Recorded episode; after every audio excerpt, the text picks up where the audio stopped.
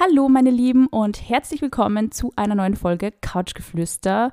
Heute nur mit mir, Sina und ohne die Leonie, die heute ähm, ausbildungstechnisch nicht dabei sein kann, aber wir haben eine ganz tolle Gästin geladen und zwar die liebe Magdalena Heinzel von Sexologisch, die uns ja schon einmal ähm, mit ihrem Fachwissen beglückt hat, im wahrsten Sinne des Wortes. Magdalena, magst du die nochmal ganz kurz vorstellen für alle, die die noch nicht kennen? Sehr, sehr gerne. Also ich freue mich auch riesig, dass ihr mich nochmal eingeladen habt. Ich habe es ja beim letzten Mal auch so fein gefunden mit euch. Ähm, war super. Es war so fein, ja. Ähm, und ich höre ja selber ganz gerne den Couchgeflüster-Podcast, deswegen. Oh, das äh, freut uns. Super, ja, genau, dass ihr wieder Folgen Magdalena aufnehmt. hat einen eigenen Podcast, genau nämlich. Also unbedingt äh, reinhören. Aber Genau. du bist ja wirklich ein Multitalent, kann man sagen.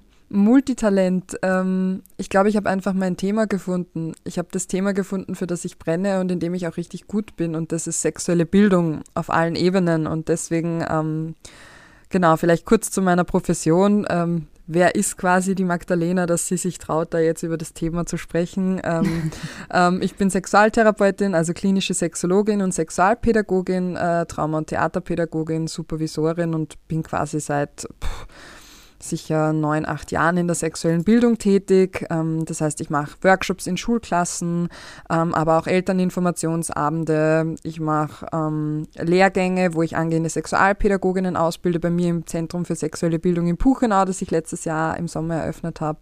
Ähm, und vor kurzem, also im Februar, ist auch mein erstes Buch erschienen. Was kribbelt da so schön? Das heißt, genau, und der Podcast läuft auch noch und auf Social Media auch, weil es mir wichtig ist, möglichst niederschwellig und äh, sehr viele kostenlose Inhalte zur Verfügung zu stellen, weil ich finde, das ist ein Thema, das uns alle betrifft und worüber man nie genug aufklären und sprechen kann. Genau. Absolut. Also unbedingt mal bei der Magdalena reinschauen, reinhören, reinlesen. Es ist wirklich äh, immer eine Freude, deine Inhalte zu konsumieren. Also wir haben damals äh, in unserer Folge, glaubt, das ist jetzt sogar schon eineinhalb Jahre her oder so, ich glaube kann es auch, sein? ja. Wow, wie die Zeit vergeht, unglaublich. Ähm, wir haben uns damals nur so lange äh, über die Folge unterhalten, die Leonie und ich, weil wir wirklich gesagt haben, es sind wirklich Themen, ich meine, wir beschäftigen uns ja schon extrem viel mit dem Thema Sexualität, aber du hast ja wirklich nochmal einen unglaublich guten ähm, wissenschaftlichen Zugang und ich finde das ganz, ganz wichtig, was du da machst. Also Top-Arbeit, die du da leistest. Dankeschön. Und ich bin mir sicher, du kannst heute zu unserem Thema wieder ganz, ganz viel beisteuern. Und es geht um ein Thema, zu dem kriegen wir relativ viele Nachrichten. Ähm, und ich glaube, hat auch so ein bisschen mit dem Thema Selbstbewusstsein zu tun. Also ich glaube, Sexualität ist ja nie nur Sex. Es ist nie nur Hm, Sex. Es ist immer ist es nie. ein bisschen mehr. und zwar geht es um das Thema Penisgröße. Und wir haben es eh in unserer Folge schon so ein bisschen angeschnitten, das Thema, aber ich würde da gern heute ein bisschen intensiver drauf eingehen. Und wir haben auch etliche Fragen aus unserer Community ähm, zugeschickt bekommen, weil wir machen ja immer so Umfragen auf unserem Instagram-Account Mhm. couchgeflüster.vienna. Und da sind echt richtig viele Themen gekommen, nämlich auch von den Mädels, was ich super finde. Und ich würde mal sagen, wir starten gleich mal mit unserem Fragenkatalog. Sehr gerne. Ähm, und gleich mal die erste Frage, die wirklich so, glaube ich, ja, die, fast die wichtigste ist, beziehungsweise für die Männer sicher eine der wichtigsten Fragen. Hat die Penisgröße einen Einfluss auf die Fähigkeit eines Mannes, eine Frau zum Orgasmus zu bringen? Ja oder nein? Magdalena, was sagst du da dazu? Nein.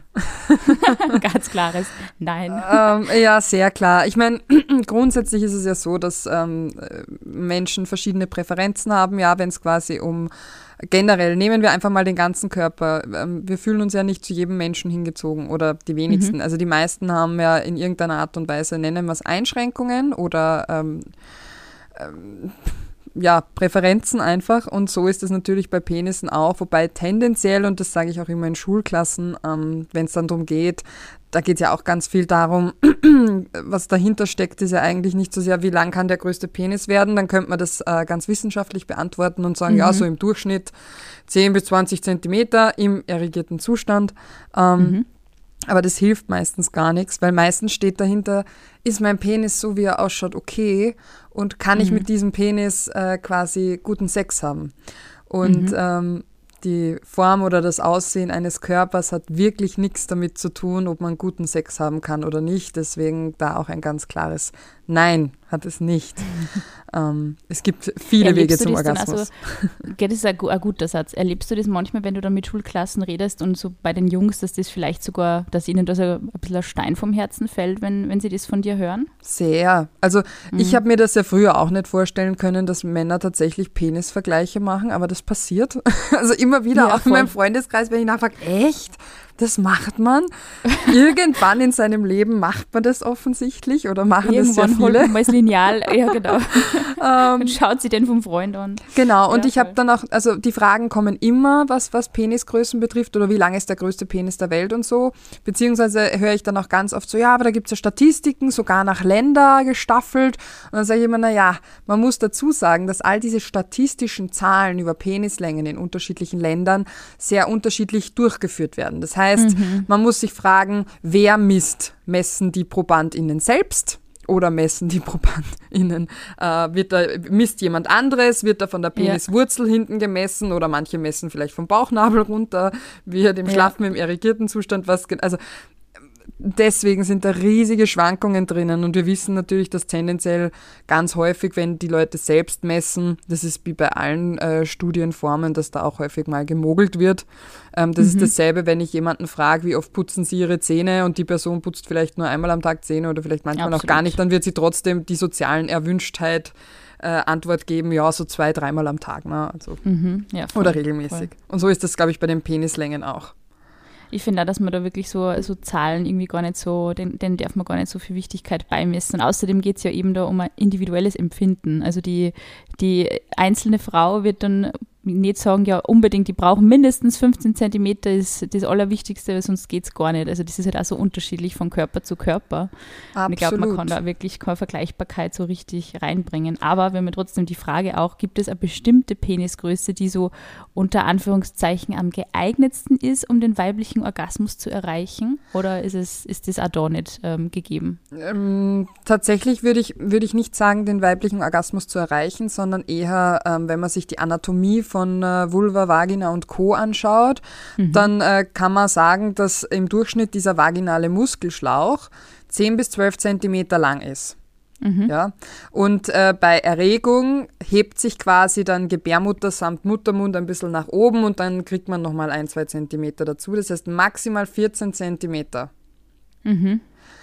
Und wenn dann jetzt jemand kommt und sagt, na, aber wenn das keine 20 Zentimeter sind, dann geht nichts, ähm, dann ist das eher ein Wahrnehmungsthema tatsächlich. Also mhm. ähm, ich finde, das, das beruhigt ja auch. Das heißt, 14 Zentimeter wären wir voll ausgefüllt, rein anatomisch gesehen. Bei manchen sogar mhm. weniger, ähm, kann bei manchen noch sein. Also wie, wie gesagt, Menschen sind sehr unterschiedlich gebaut, aber das ist der Durchschnitt.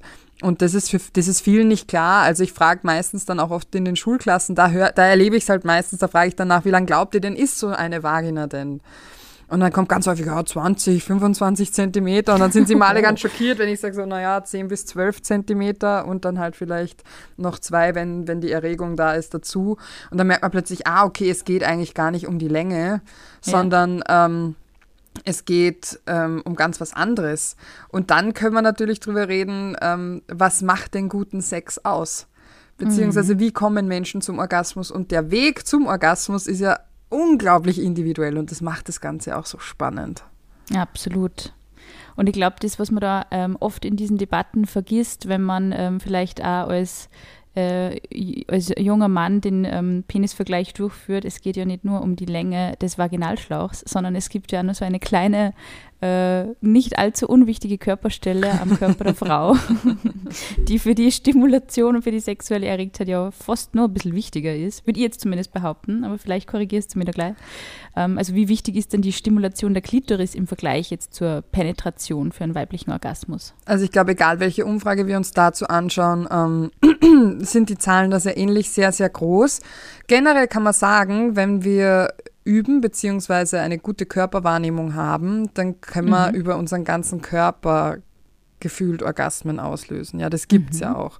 Deswegen können ja auch zum Beispiel querschnittgelähmte äh, Personen ähm, Orgasmen über Berührung der Ohrläppchen zum Beispiel oder der Nippel oder sonst irgendwas haben. Das heißt, mhm. per se müssen wir generell mal wegdenken von nur Genitalien fokussiert, sondern der ganze Körper ist eigentlich, die, also alles, was mit Haut bedeckt ist, ist äh, ein Lustorgan.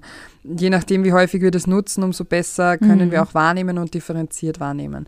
Und dann kommt es jetzt natürlich darauf an, also zur Klitoris, ich glaube, da können wir auf unsere alte Folge verweisen. Ich glaube, da habe ich das erklärt mit den ähm, Klitoris ist halt kein erbsenkleines Organ von ein, zwei mhm. Zentimetern, sondern in der Regel ähm, zwischen sieben und zwölf Zentimetern lang und groß mit Schwellkörpern und Schenkeln. Und das, was wir als Kitzler oder Klitoris bezeichnen, ist ja eigentlich nur diese Perle oder die Eichel, mhm. die Klitoris-Eichel. Ähm, die quasi oberhalb der Harnröhrenöffnung äh, sich befindet und bei, bei den meisten so ein bisschen aussieht wie so ein kleiner Knubbel mit einer Kapuze, weil da auch so eine Art Vorhaut drüber ist. Mhm. Ähm, man hört schon, okay, das klingt jetzt irgendwie nach Penis. Ja, es ist auch ja, aus demselben Material gebaut, genau. Ja. Das heißt, in der neunten Schwangerschaftswoche entscheidet sich das dann, in welche Richtung sich das weiterentwickelt und dann ähm, werden da entweder quasi die Klitoris-Schwellkörper oder die Penisschwellkörper draus und ähm, mhm. die Eichel beim Penis zieht sich dann halt noch ein bisschen nach vor und bei der Klitoris ist das, bleibt das halt ein bisschen kleiner, aber auch da gibt es natürlich ganz viele Unterschiede.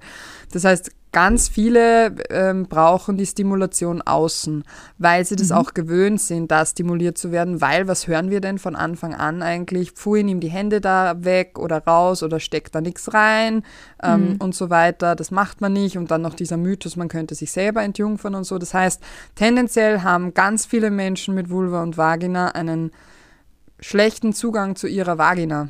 Mhm. Also vor allem zu diesem vaginalen Innenraum, nicht zur Vulva, sondern äh, zum vaginalen Innenraum, weil wie oft mhm. nimmt man tatsächlich lustvoll etwas auf? Und ich rede eben nicht von einem Tampon oder einer Menstruationstasse oder so, sondern ja. von einem Finger, einem Spielzeug, einem Penis, einem, ja, was auch immer man lustvoll mhm. aufnehmen kann. Und ich glaube, da fängt schon an. Und wir sehen aber, beziehungsweise bekommen wir es auch im Biologieunterricht nur so erklärt, Penis in Vagina-Sex, das ist quasi der richtige Sex und alles andere ist dann quasi nur Petting oder nur Vorspiel oder sonst mhm. irgendwas. Mhm. Und ähm, das ist doof, weil ähm, das für viele dann eben nicht äh, zum Orgasmus führt, was nicht bedeutet, dass guter Sex immer im Orgasmus münden muss. Das muss man auch gleich dazu sagen. Aber ich verstehe, ja, wenn für viele das Ziel da ist und der Wunsch da ist. Orgasmen sind ja super. Ähm, so, und jetzt merke ich, wir kommen von A nach B. Ähm, das ist, weil's so, weil so viele Dinge dranhängen. ja, voll, voll. Ich glaube, das ist ja irgendwie so ein ja, eben wie du sagst, also man kriegt ja im Biologieunterricht wirklich nur so die, die, die Spitze des Eisbergs, irgendwie mhm. so mit, mhm. was Körperlichkeit betrifft. Mhm. Irgendwie so, wo befindet sich der Darm und wo Penis und Vagina und was passiert und wie entsteht ein Baby und fertig. Ja. Und ich glaube also diese Unterscheidung in was ist Sex überhaupt, also das wird ja eigentlich, ich meine, mittlerweile vermutlich schon eher diskutiert. Äh, früher eben zu meiner Zeit, wie in der Schule war, war das eher so ein bisschen ein Thema, das man eher ausgeklammert hat und ähm, eher so zum Aufklären, wie Babys entstehen und mhm das war eigentlich schon Ende Gelände. Also es war überhaupt nicht, das Thema Selbstbefriedigung war zum Beispiel bei uns in der Schule kaum ein Thema Na, oder sehr wenig. Auch nicht. Puh. Was ich eigentlich total schade finde, weil ich finde, jeder gute Sex fängt mit äh, gutem Sex mit sich selbst an. Dass man sich mal überhaupt hm. erkundet und weiß, welche Stellen sind für mich erregend, was interessiert mich an meinem Körper und das äh, freudig erforscht irgendwie. Ja. Ähm, aber das ist halt eben wahrscheinlich auch so ein bisschen ein ja, vielleicht ein Thema, das man gerne auch mal auslagert und ich glaube vor allem Männer, wo schon sehr viel Unsicherheit auch da ist, oft im Zusammenhang mit mein Penis muss die Frau zum Höhepunkt bringen irgendwie und dass da natürlich noch sehr viel mehr dazu gehört, ist glaube ich was, was man oft so ein bisschen genau, aus, ähm, genau. ausklammert. Und was würdest du sagen jetzt zum Beispiel am Mann, der jetzt, ähm, äh, also der jetzt vielleicht so im, im heranwachsenden Alter ist, ähm, wie viel sexuelle Erfahrung muss man mitbringen, beziehungsweise die Technik unter Anführungszeichen.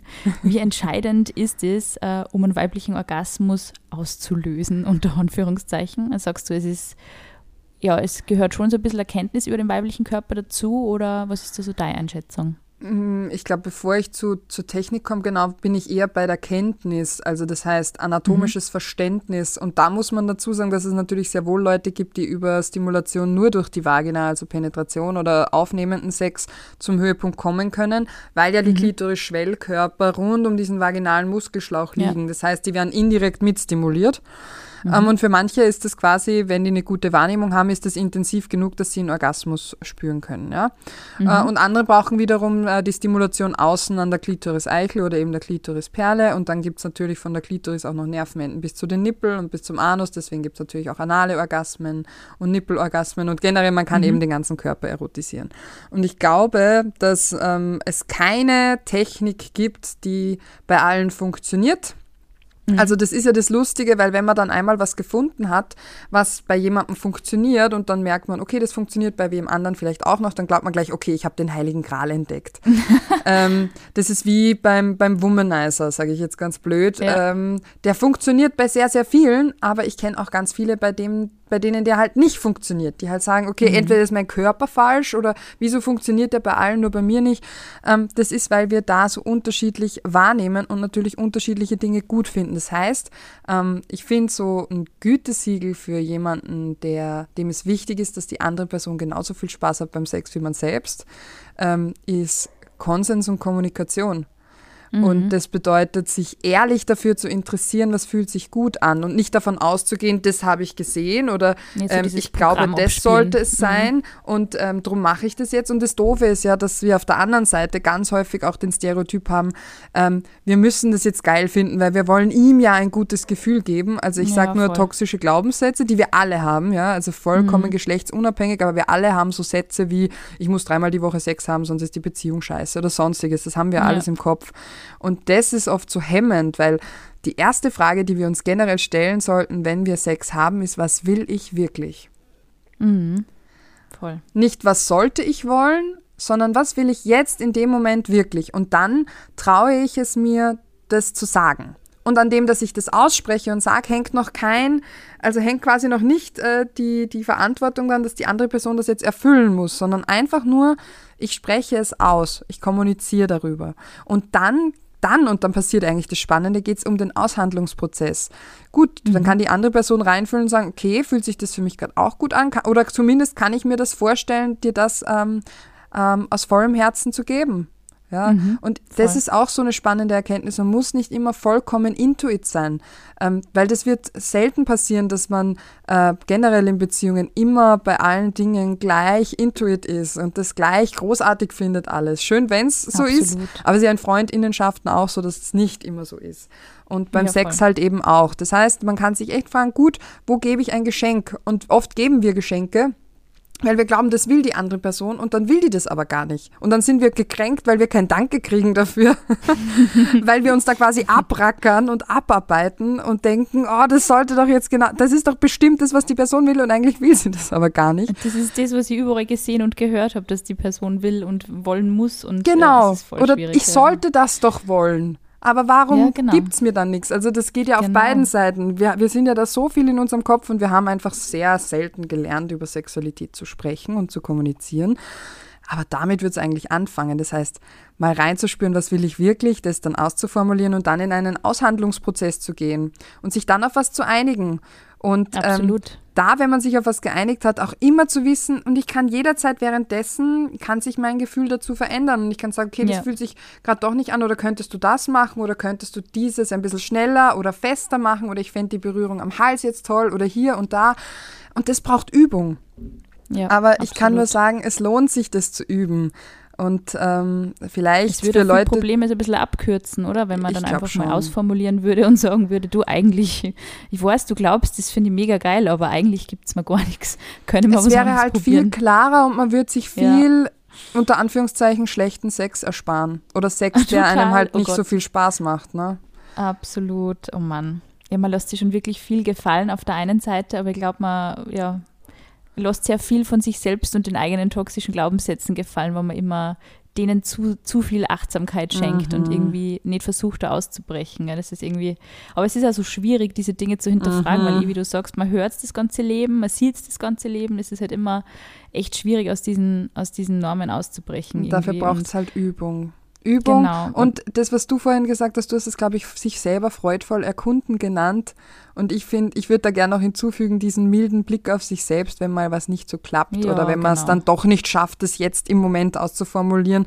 Es ist auch okay, wenn man es danach sagt. Also ähm, vielleicht schafft man es danach in einem ruhigen Moment, sich hinzusetzen und zu sagen, du, ich würde gerne noch mal mit dir drüber reden. Ähm, das und jenes geht mir durch den Kopf und so.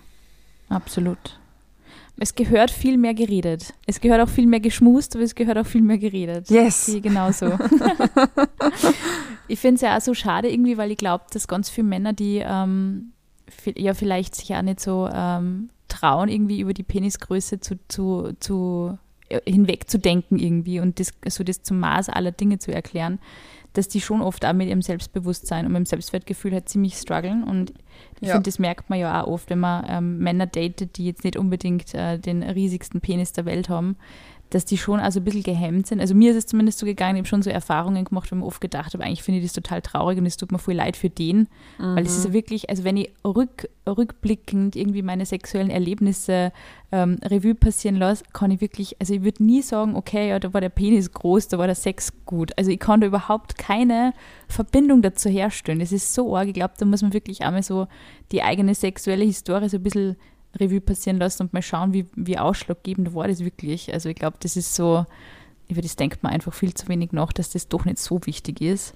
Und überhaupt das Gefühl, ja, wie man untenrum aussieht, ist ja, glaube ich, wirklich so das, was jedem Mensch so, Mhm. das Scham, Schamgefühl, da spielt ja irgendwie alles so rein. Das ist ja sowas, da ist man so vulnerabel irgendwie auf, auf eine gewisse Art und Weise. Ja, und ich finde, man Und muss halt dazu sagen, gerade wenn es um, ums Thema Männlichkeit geht in unserer Gesellschaft, dann verknüpfen einfach extrem viele Leute, ich will nicht sagen alle, aber ein Großteil unserer Gesellschaft verknüpft mit Männlichkeit einen steifen, großen Penis. Punkt. Ja, voll. So.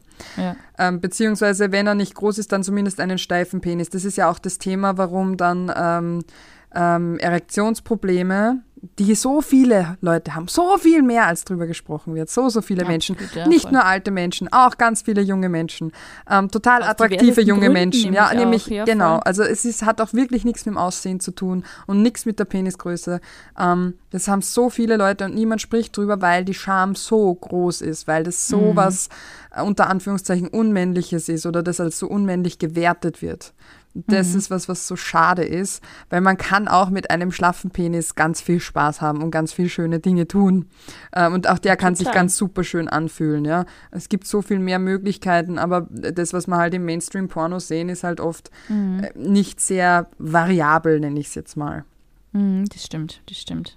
Was ist denn so deine Erfahrung? Wie ähm, gehen Männer mit dieser Angst um, dass, die, dass ihr individuelle Penisgröße nicht ausreicht? Was waren da so deine? Hast du da mal irgendwie äh, Reaktionen oder Männer erlebt, die sie da vielleicht öffnen und offenbart haben und gesagt haben, ich habe irgendwie das Gefühl, meiner ist zu klein oder das reicht nicht? Ich kenne viele, die das sagen. Ähm, und bei, bei, also natürlich auch bei, bei SexualpartnerInnen, wo man sich dann denkt, okay, ich hätte mir das jetzt nie gedacht. Also kein einziges Mal wäre mir der Gedanke gekommen, aber spannend. Oder auch von, von Freundinnen, die dann erzählen, ja, da gibt es ein Thema und dann äh, versuchen, also ich, ich sehe viele Dinge, also manche versuchen das zu kompensieren mit gewissen Skills, ähm, dass sie dann halt irgendwie das anders kompensieren, unter Anführungszeichen, was, ja, was ich ja an sich schon doof finde. Ähm, und dann muss man sich eigentlich nur den Markt anschauen, den es gibt an, so können sie ihren Penis verlängern, Penispumpen, Pillen, wo er dann sechs Zentimeter länger wird und so schwach sind. Das klingt schmerzhaft irgendwie. Ja, und, und ich meine, man, man muss sich ja nur anschauen, dass die häufigsten, ähm, ich nenne es mal unter Anführungszeichen Schönheitsoperationen, intimchirurgische Eingriffe sind. Nicht nur bei den äh, Vulvalippen quasi, sondern auch bei den Penissen. Und ähm, die meisten, die ich kenne und die in meiner Praxis auch irgendwann mal sind und privat, beziehungsweise auch wenn man mit, mit UrologInnen oder ChirurgInnen spricht, die das dann durchführen, die meisten sind danach nicht zufriedener damit. Oh, okay. Ähm, Also man glaubt ja, damit was lösen zu können und zu fixen zu können und das Problem ist aber häufig dann äh, immer noch da. Ähm, zudem, also gerade wenn man sich klassische äh, Penisoperationen anschaut, dass der länger wird, da wird ja dieses äh, Halteband wird quasi durchtrennt. Mhm. Und mhm. der Großteil vom Penis liegt ja innerhalb vom Körper. Das heißt, zwischen, äh, auch beim Beckenboden drinnen, die Schwellkörper sind ja viel, viel länger. Das heißt, min, also mhm. die Hälfte davon liegt innen drinnen im Körper. Ja, das heißt, wenn man sich seinen Penis anschaut, dann könnte man sagen, okay, eigentlich ist er doppelt so lang, weil die zweite Hälfte liegt drinnen, Punkt 1. Mhm. Uh, und Punkt 2, da wird eben dieses Halteband durchtrennt und dann kommt, rutschen quasi diese Schwellkörper so zwei, drei Zentimeter oder bis zu vier mhm. sogar länger raus. Ähm, hat, man hat dadurch aber natürlich auch etwas weniger Stabilität, was wiederum beim Sex dann oft äh, ah, ganz ja, okay. äh, mhm. nicht so praktisch ist dann oft. Also wo mhm. man ein bisschen mehr aufpassen muss.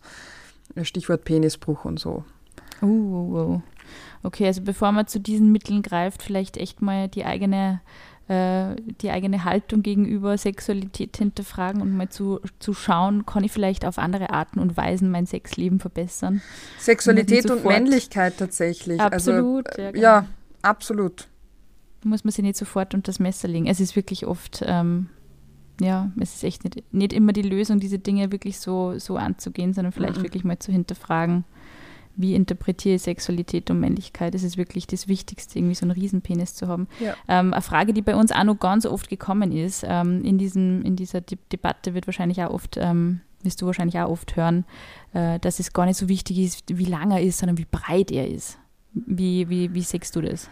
Auch da geht es jetzt wieder um eine Wahrnehmung. Das ist, mhm. also ich vergleiche diese, diese Penisdicke gerne mit äh, den Sprüchen, die wir oft hören, Vagina ausleiern und so oder ich spüre mhm. nichts, weil deine Vagina nicht eng genug ist. Ähm, das liegt dann eher auf der Wahrnehmungsebene von der Person, die damit ein Problem hat. Das heißt, mhm. ähm, wenn ich sage, ähm, ich spüre nichts, du bist nicht eng genug, äh, dann habe ich vermutlich mit meinem Penis ein Problem, ein Wahrnehmungsproblem oder bin mhm. da nicht so feinfühlig, weil sonst wäre das vermutlich eng genug. Also sonst würde mir dieses Spüren genügen, weil ich ja so gut eine gute Spürfähigkeit habe. Umgekehrt mhm. gilt dasselbe.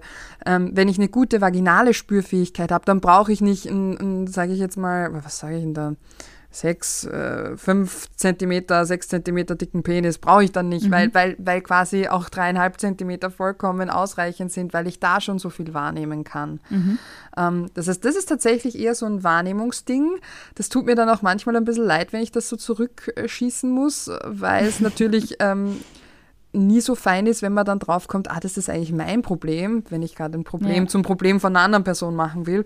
Oder auch wenn Leute sagen, ich bin zu feucht, dann hat es eigentlich auch nichts mit der Feuchtigkeit zu tun, sondern damit, dass vermutlich die Wahrnehmung nicht so gut ist und mhm. äh, man das dann auf das schiebt oder mhm. das Gefühl hat, man ist zu feucht und drum spürt man so wenig. Tatsächlich äh, kann man, aber das ist das Schöne, man kann das üben. Man kann das bis zum Tod fragen, üben. Gibt's da so, man, so Übungen? Natürlich und das macht man dann halt alles in einer Sexualtherapie, äh, beziehungsweise mhm. schaut man sich generell mal an, wie, wie tickt denn, wie tick ich denn beim Sex? Wie funktioniert mein sexuelles System? Was kann mein Körper schon alles und wo habe ich vielleicht noch Potenzial oder Luft nach oben? Mhm. Und ähm, das Schöne ist, man, man lernt wirklich nie aus und mein ältester Klient ist 83 Jahre alt und oh, ähm, auch der lernt noch was. Also das ist, das ist großartig. Absolut. Und Sexualität, wie du gesagt hast, verändert sich natürlich auch im Laufe eines Lebens und es ist immer gut, wenn man da so ein bisschen am Ball bleibt. Du, eine Frage, die auch noch ganz oft gekommen ist, ähm, ich, ich habe mir bei der Frage selber so ein bisschen schwer getan, aber sie ist so häufig gekommen, ich werde sie dir jetzt stellen. Mhm. Wenn man jetzt eine Spusi hat oder in, der, in einer Beziehung ist, ähm, wie spricht man es denn an, wenn der Penis unter Anführungszeichen zu klein ist? Beziehungsweise würdest du überhaupt raten, das der Person irgendwie zu sagen oder das anzusprechen? Wie, wie siehst du das? Puh. Ich glaube schon, dass die Frage oft kommt. Sehe ich persönlich sehr schwierig. Ich, ich ich lebe ja nach der Regel, alles, was man in fünf Minuten verändern kann, sagt man der Person zum Beispiel, wenn man was zwischen den Zähnen hat. Das ist voll gut. Äh, wenn man den Rock im, in den der Strumpfhose drin stecken hat oder so. Das ist was, was man in ja. fünf Minuten verändern kann. Aber wenn ich sage, dein Haarschnitt ist scheiße, ähm, ja. kann ich jetzt nicht in den nächsten fünf Minuten verändern. Das spare ich mir dann, weil was bringt's? Ja. Ähm, wenn ich jetzt aber mit einer Person ein Gespusi habe oder in einer Beziehung bin und mich der Penis stört, ähm, dann frage ich mich tatsächlich eher, also es ist dann eher mein Thema und zwar mein Thema, weil ich dann offensichtlich so einen engen Anziehungscode habe, so nennen wir mhm. Sexologen das. Das bedeutet einfach nur eine, die, die Präferenzen, beziehungsweise es gibt ja auch Menschen, die ähm, die, bei denen das Alter egal ist, bei denen auch das Geschlecht egal mhm. ist, bei denen äh, die Körperform auch egal ist und auch mhm. die Penisform. Also man, es gibt ja da überall gibt's Einschränkungen und wir alle haben gewisse Einschränkungen, manche mehr, manche weniger davon. Aber dann ist das Voll. eher mein Thema, dass ich da offensichtlich so eingeschränkt bin. Und dann könnte man sich fragen, hat es tatsächlich was mit Penis zu tun oder ähm, liegt da noch was anderes dahinter? Weil wir nehmen ganz häufig Dinge, die vermeintlich im Vordergrund stehen, äh, stellvertretend für Dinge, die wir uns gar nicht aussprechen trauen. Und ich glaube tatsächlich, das auszusprechen ist, ist der Super-GAU. Also wenn man das ausspricht, na, na weil das halt ist, man macht der anderen machen. Person ein schlechtes Gefühl. Das kann mhm. die Person de facto nicht verändern. Und man muss sich halt überlegen, wenn einem das so wichtig ist, was in Ordnung ist, wenn einem das sehr wichtig ist, ja, jedem Menschen ist was anderes wichtig, muss man sich überlegen, ob das die Person ist, mit der man quasi äh, seine Zeit weiter verbringen möchte oder nicht. Das habe ich mir auch gedacht. Ich finde, das ist, äh, wenn man schon so ein wichtiger Teil irgendwie mit der Person nicht passt, also die gemeinsame Sexualität dann offensichtlich nicht so erfüllend ist, sollte man sich vielleicht echt überlegen, ob man einfach getrennte Wege geht und sagt, das passt halt irgendwie in der Hinsicht nicht so für mich. Und die ist Frage in Ordnung. vollkommen. Und die Frage ist halt, liegt es nicht zufrieden mit der Sexualität tatsächlich an der Penisgröße oder Dicke, sondern ja. liegt es daran, dass man einfach ähm, das Gefühl hat, man kommt nicht auf seine Kosten beim Sex. Und das hat eben ganz häufig gar nichts mit der Penisgröße und Länge zu tun, sondern einfach damit, dass man noch nicht gemeinsam rausgefunden hat oder dass man es oft selbst nicht weiß, was man will und dass man das auch nicht kommuniziert. Beziehungsweise, dass die Person das noch nicht so umsetzen kann. Und dafür mhm. braucht es Übung und Zeit. Und ähm, MeisterInnen fallen nicht vom Himmel, egal was wir machen. Ja, man, äh, man kann ein gewisses Talent haben für Dinge. Oder ähm, ich glaube tatsächlich beim Sex sehr hilfreich ist ein gewisses Feingefühl. Mhm. Also Fingerspitzengefühl äh, und Sensibilität für die andere Person. Absolut. Und dann eben Kommunikationsfähigkeiten. Und das sind aber alles Punkte, die man verändern kann, die man lernen kann, wo man erweitern kann. Und Würdest du dann sagen, zum Beispiel wäre es ratsam, wenn man ähm, dann einfach mal vorschlägt, irgendwie andere Stellungen auszuprobieren? Genau, oder ma, ich fände es total schön, äh, leg mal deine Hand dahin oder berühre mich mal hier oder könntest du mich hier mal küssen? Ich stelle mir das mhm. voll schön vor. Das kann auch sehr hilfreich sein, das mag jetzt am Anfang ein bisschen befremdlich klingen, sich für gewisse Berührungen auch mal einen Timer zu stellen. Mhm. Ähm, das kommt jetzt so ein bisschen aus dem Wheel of Consent. Ich habe da gerade eine Ausbildung gemacht und bin so, mhm. so begeistert. Man findet das alles online auch, also für, für die Hörenden. Ähm, mhm wo es auch so ein bisschen darum geht, ähm, Kommunikation, was dies betrifft, zu lernen und zu verbessern. Ähm, und sich dann einfach mal einen Timer zu stellen, okay, ähm, wie, möchtest, äh, wie möchtest du mich berühren für drei Minuten oder wie möchtest du von mir berührt werden für drei Minuten? Und das fragt man sich dann wechselseitig. Experiment. Genau, so als mhm. Experiment für drei Minuten und dann handelt man das quasi aus ähm, wie die Person berührt werden will. Dann überlegt man sich, gut, kann ich mitgehen? Finde ich das auch gut? Und ich meine jetzt nicht, äh, das wäre okay für mich, sondern was wäre richtig gut für mich? Was möchte ich denn ganz, ganz wirklich? Und das dann auszuprobieren, für drei Minuten den Timer zu stellen und danach drüber zu sprechen. Ähm, und natürlich fließen, das klingt, das fließen diese Dinge dann, ja. es ist unglaublich spannend. Also man lernt total viel über sich selbst, aber auch miteinander und es ist, ähm, ich finde, es ist etwas sehr Intimes, wenn plötzlich Körperlichkeit oder wenn man plötzlich sagen darf, wie möchte ich denn berührt werden? Voll. Mhm. Oder wie möchte ich dich gerade eigentlich gern berühren? Nämlich so wirklich, nicht wie glaube ich, dass du gern berührt werden willst. Das passiert nämlich oft, dass wir dann nämlich ähm, so Vermutungen anstellen, so, ah, du möchtest gerade sicher einen Blowjob von mir oder so. Ähm, nee, sondern was willst du wirklich? Sprich das Schön. aus, was du magst. Und das ist sehr, also den meisten Menschen bringt es sehr viele Erkenntnisse. Also definitiv ein kleines Experiment, das man mal wagen kann zu Hause. Absolut. Und das, da gibt es eben auch so eine kurze also Videoanleitung spannend, auf der School of Consent. Spannend. Das heißt, man kann sich das per Video, also als Video anschauen, kostenlos und das dann ausprobieren. Mhm. Genau. Das klingt sehr, sehr cool. Gibt es nur so, ähm, gibt es auch nur so allgemeine Stellungen, wo du sagen würdest, das würdest du jemandem empfehlen, das auszuprobieren, wenn es irgendwie wirklich immer nur ein Problem ist, äh, quasi den anderen zu fühlen? Oder sagst du, das muss wirklich komplett individuell ähm, herausgefunden werden? Oder gibst du so Anleitungen auch, wenn du mit Menschen arbeitest? Ähm, um die Wahrnehmung zu schulen, da kann man schon anfangen, wie dusche ich denn normalerweise? Sich dafür mhm. Zeit zu lassen. Wie berühre ich meinen Körper denn selbst, wenn ich mich mit Bodylotion eincreme und so? Ja, mhm. mache ich das sehr fest und sehr schnell? Fetze ich da quasi über die Haut drüber oder mache ich das sanft und was ist der Unterschied? Und das wird am Anfang mhm. nicht lustig sein, weil man sich denkt, wieso soll ich das plötzlich anders machen? Ich habe das immer so gemacht und was soll das bringen? Aber je häufiger wir das machen, umso mehr verknüpfen sich quasi unsere neuronalen Netzwerke und umso besser mhm. können wir dann natürlich auch wahrnehmen auf unserem ganzen Körper. Man kann ja zum Beispiel mal anfangen, einfach einen Gegenstand in die Hand nehmen, sich einen Timer auf fünf Minuten stellen und diesen Gegenstand fünf Minuten einfach nur mal zu fühlen. Die Oberfläche, wie schwer ist der, ähm, mhm. was kann ich mit dem alles machen, wo kann ich damit Druck ausüben. Nur in den Händen, mal nur die Hände tatsächlich. Das nennt sich mhm. Awakening mhm. of the Hands. Und wir haben so viele Nervenenden in den Händen. Also nach Klitoris und Eichel sind in den Händen unsere meisten Nervenenden. Und deswegen sollten wir das nutzen für unsere sexuelle Erregung oder generell für unsere Lust auch und für unseren Genuss. Und Voll schön. das kann man üben. Zuerst mit Gegenständen und dann natürlich, wenn sich eine andere Person anbietet oder quasi auch zum Beispiel zur Verfügung stellt, mal nur die Hand von einer anderen Person zu nehmen. Und mhm. da zu spüren, wie fühlt sich denn die Hand an, weil Haut auf Haut Kontakt sich nochmal ganz anders auch anspürt. Absolut. Oder die eigene Hand, wenn man keine andere Hand zur Hand hat. das heißt, eigentlich geht es dann gar nicht so darum, dass man wirklich sagt, okay, ich gehe jetzt mit den neu erlernten äh, drei bis fünf Stellungen irgendwie privat ins Feld und nee. schaue, dass ich irgendwie aus dem äh, nicht so großen Penis das meiste raushole, sondern ähm, ich widme mich dann wirklich ähm, dem Thema berühren, fühlen, Körperwahrnehmung. So ja. reinspüren, ja. Mhm. mhm.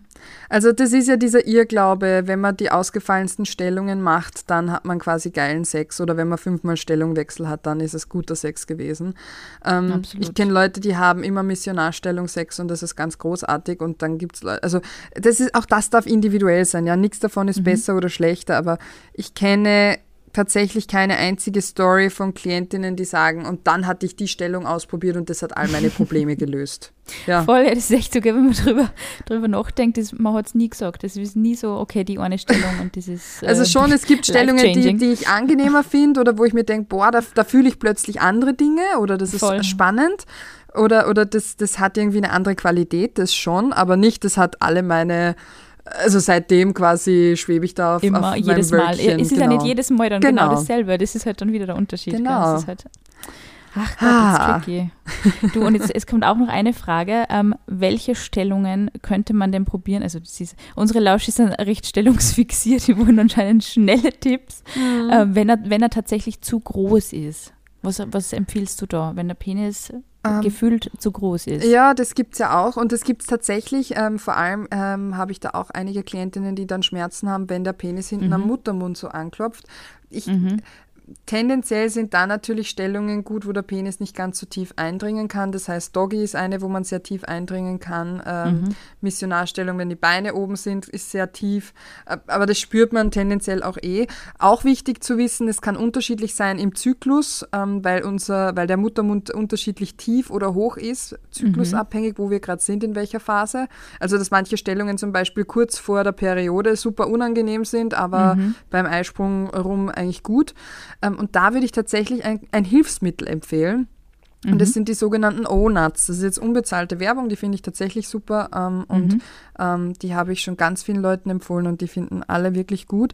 Das sind sogenannte also es sehen aus wie Penisringe, schnüren aber nicht ab, sind aus ganz weichem medizinischen Silikon. Ein so ein Ring hat ungefähr eine Breite von einem Zentimeter und ähm, die gibt man quasi auf den Penis hinten drauf. Und pro Packung sind vier drinnen und dann kann man quasi die Eindringtiefe um jeweils einen Zentimeter verringern.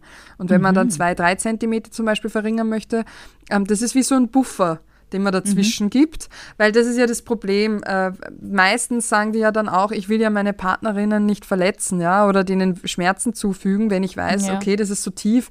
Ähm, das tut weh.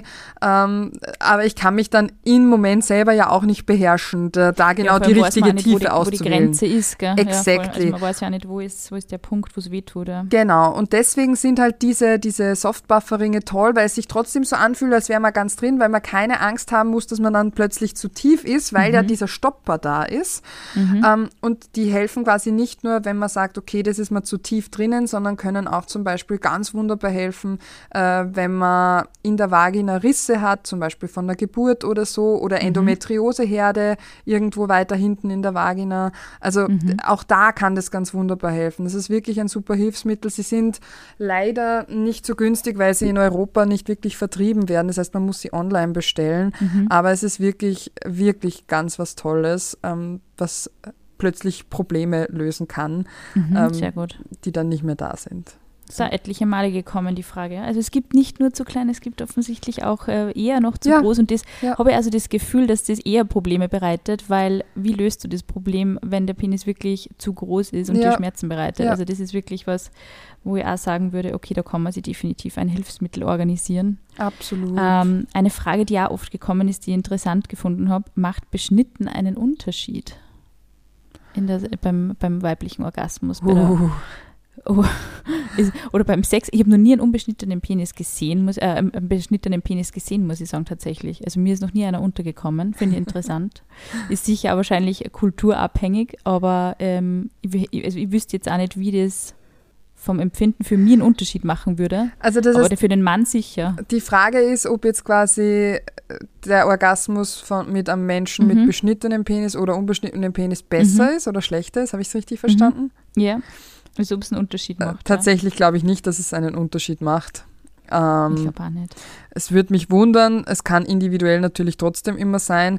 Äh, was, was sehr wohl interessant ist, sind die Studienlagen zu, dazu, wie gut die Wahrnehmungsfähigkeit von Menschen mit äh, quasi beschnittenem Penis sind mhm. im Vergleich zu Leuten, die den Penis nicht beschnitten bekommen haben. Mhm. Äh, weil natürlich, wenn die Eichel permanent frei liegt, ähm, mhm. dann oft die Sensibilität ein bisschen äh, runtergeschraubt wird, weil man sonst äh, andauernd äh, Schmerzen hätte, wenn man so überreizt wäre. Ja, also der Körper mhm. macht das ja dann ganz automatisch.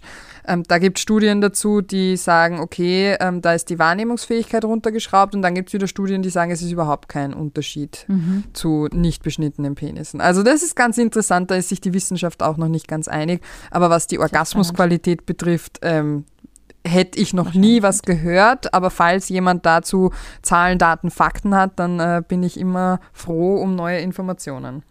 Gerne uns schreiben und wir leiten es an die Magdalena mhm. weiter, wenn wir, wenn wir da was finden. Bitte, unbedingt. Und, und was natürlich auch noch gekommen ist, ist so das Thema Mikropenis. Mhm. Ähm, was, was, ist eigentlich ein Mikropenis? Gibt es so eine wiss wirklich wissenschaftliche Definition? Ähm, Gibt es das überhaupt oder ist das irgendwie so Urban Myth? Irgendwie kann man darunter gar nicht so viel vorstellen. Na, es gibt natürlich schon, ähm, so wie es alles andere auch gibt, gibt es natürlich, wenn es um Genitalien geht, muss man ja sagen, dann gibt es ja nicht nur Penisse oder Vulven, sondern dann gibt es ja alles auch dazwischen. Mhm. Und ähm, beim Mikropenis, ähm, da gibt es natürlich eine medizinische Definition und die mhm. medizinische Definition ist alles, wenn im erregierten Zustand eine Größe von weniger als sieben Zentimeter gemessen wird. Ja? Mhm. Hat aber überhaupt keinen, und das muss man gleich dazu sagen, keinen, keine Auswirkung auf die Potenz oder sonst irgendwas. Mhm. Ähm, ähm, oder ob man überhaupt fruchtbar ist. Ähm, darum geht es gar nicht. Aber das ist quasi, aber für medizinische Definitionen gibt es ja immer Definitionen. Es gibt ja auch die Definition, äh, wenn bei der Geburt die Klitorisperle größer als 1,5 Zentimeter ist und äh, die Vulvalippen so und jenes aussehen müssen, dann, ähm, ähm, beziehungsweise wenn die kleiner als 1,5 Zentimeter ist, dann ist es quasi weiblich oder ein Mädchen. Mhm. Und wenn der Penis keine Größe von so und so hat ähm, oder so und so ist, dann ist es quasi fix ein Penis und alles, was nicht in diese medizinische Norm fällt, ist dann mhm. quasi inter. Und Intergeschlechtlichkeit mhm. gibt es äh, sehr viel häufiger, als wir meinen würden. Das sind zwei mhm. Prozent der Weltbevölkerung. Da würde ich aber empfehlen, ähm, einfach auf der Seite vom Verein intergeschlechtlicher Menschen Österreichs nachzulesen. Die haben das super mit Studien belegt. Da kann man sich einlesen. Da gibt es diese Definitionen auch nochmal mhm. genau. Aber Mikropenis gibt es ja gibt's natürlich in unterschiedlichsten Formen, ähm, kann eben auch bei intergeschlechtlichen Personen sein. Entweder man nennt es dann Mikropenis oder vergrößerte Klitorisperle, aber Genitalien sehen mhm. super unterschiedlich aus. Ähm, Und auch intergeschlechtliche Menschen oder Menschen mit Variationen der Genitalien, sagen wir mal so, oder Variationen der Geschlechtsmerkmalen können ganz großartigen und tollen Sex haben und ganz viel äh, tolle Dinge spüren und fühlen. Und deswegen, wichtig, deswegen finde ich Mikropenis eigentlich auch, also es wird meistens ja auch als Beleidigung benutzt und ich denke mir immer ja, so, pff, ja, weil das so mit Männlichkeit verknüpft ist. Ja. Aber wenn es um Sexualität geht, ähm, hat das wenig, also wenn es um Spürfähigkeit geht vor allem, hat äh, das Aussehen der Genitalien gar keinen Einfluss auf irgendwas. Das ist doch ein schöner, ein schöner Satz, den man sich merken darf, wenn man das nächste Mal äh, Sex mit jemandem hat. Ähm, Oder auch mit seinen eigenen Genitalien hadert. Genau, ja. der mhm. sagen, wenn man dann wirklich auch ähm, mit sich selber vielleicht noch nicht so im, im Reinen ist. Es ist wirklich, es ist wirklich so ein Problem. Das ist so arg. Das ist äh, dieses wie schaut ein Geschlechtsorgan aus, wie muss es ausschauen, wie muss es äh, funktionieren. Es ist, ich finde, das ist eines der normiertesten Körperteile überhaupt. Also, Absolut. Und das ist und, so und schade. man sieht es nicht einmal die ganze Zeit. Das ja. ist das Ärgste. Es ist wirklich so, okay, ja, Nase, Lippen, Augen etc., aber das ist wirklich was, dem wird immer eine Norm äh, übergestülpt. Es muss so und so sein, es muss so und so aussehen. Es ist echt traurig. Und deswegen ist der beste Schritt, ja, und der beste Schritt, den man machen kann, ist in die Körperwahrnehmung zu kommen. Weil wenn ich merke, boah, meine Genitalien fühlen sich richtig super an oder ich kann damit dieses und jenes spüren und das fühlt sich so mhm. Gut an, dann hat plötzlich das Aussehen nicht mehr so viel Macht, weil meine Genitalien oder mein Körper fühlt sich so toll an, dann ist es gar nicht mehr so wichtig, wie er aussieht, weil er mir diese tollen Gefühle ermöglichen kann und das wird plötzlich wichtiger. Und das ist für viele so ein Weg, den man beschreiten kann. Das finde ich sehr schön. Vielen Dank, liebe Magdalena. Danke für die spannenden Fragen. Unglaublich oh, cool. Wir hätten nur eine Milliarde zusätzlicher Fragen, uh. aber ich glaube, das wird heute den Rahmen ein bisschen sprengen. Ähm, danke auf alle Fälle an alle, die uns wieder so fleißig Fragen geschickt haben. Ähm, ihr könnt euch natürlich auch jederzeit bei der Magdalena melden. Die will jetzt nur kurz ihre Channels ansagen. Ich würde mich natürlich total freuen, auch über Feedback. Also auch wenn ihr was kriegt, bitte äh, danke für die Einladung. Gerne. Das war super spannend. Ähm, und mich gerne. findet man eigentlich sehr einfach, einfach sexologisch eingeben auf Instagram, TikTok äh, und allen anderen Kanälen, beziehungsweise auch die Website ist www.sexologisch.com. Da findet man eigentlich alles. Und sonst als Magdalena Heinzel. Genau. Und ich werde die natürlich auch noch in unseren Shownotes verlinken, damit ihr einfach nur bei der Folge unten einfach nur draufklicken könnt und zu den Channels kommt. Und ja, liebe Magdalena, vielen Dank für deine Zeit und für deine Inputs. Ich hoffe, ähm, ja, es wird der ein oder anderen Person, die so ein bisschen struggelt mit dem Thema, weiterhelfen. Es ist auf alle Fälle eine sehr bestärkende Folge geworden, finde ich. Das, das wäre auch meine Hoffnung. Geni eure Genitalien sind gut so, wie sie sind. Punkt. Oh, schöner Schlusssatz. Ja. Wunderschöner Schlusssatz. Vielen Dank fürs Zuhören und bis zum nächsten Mal. Tschüss.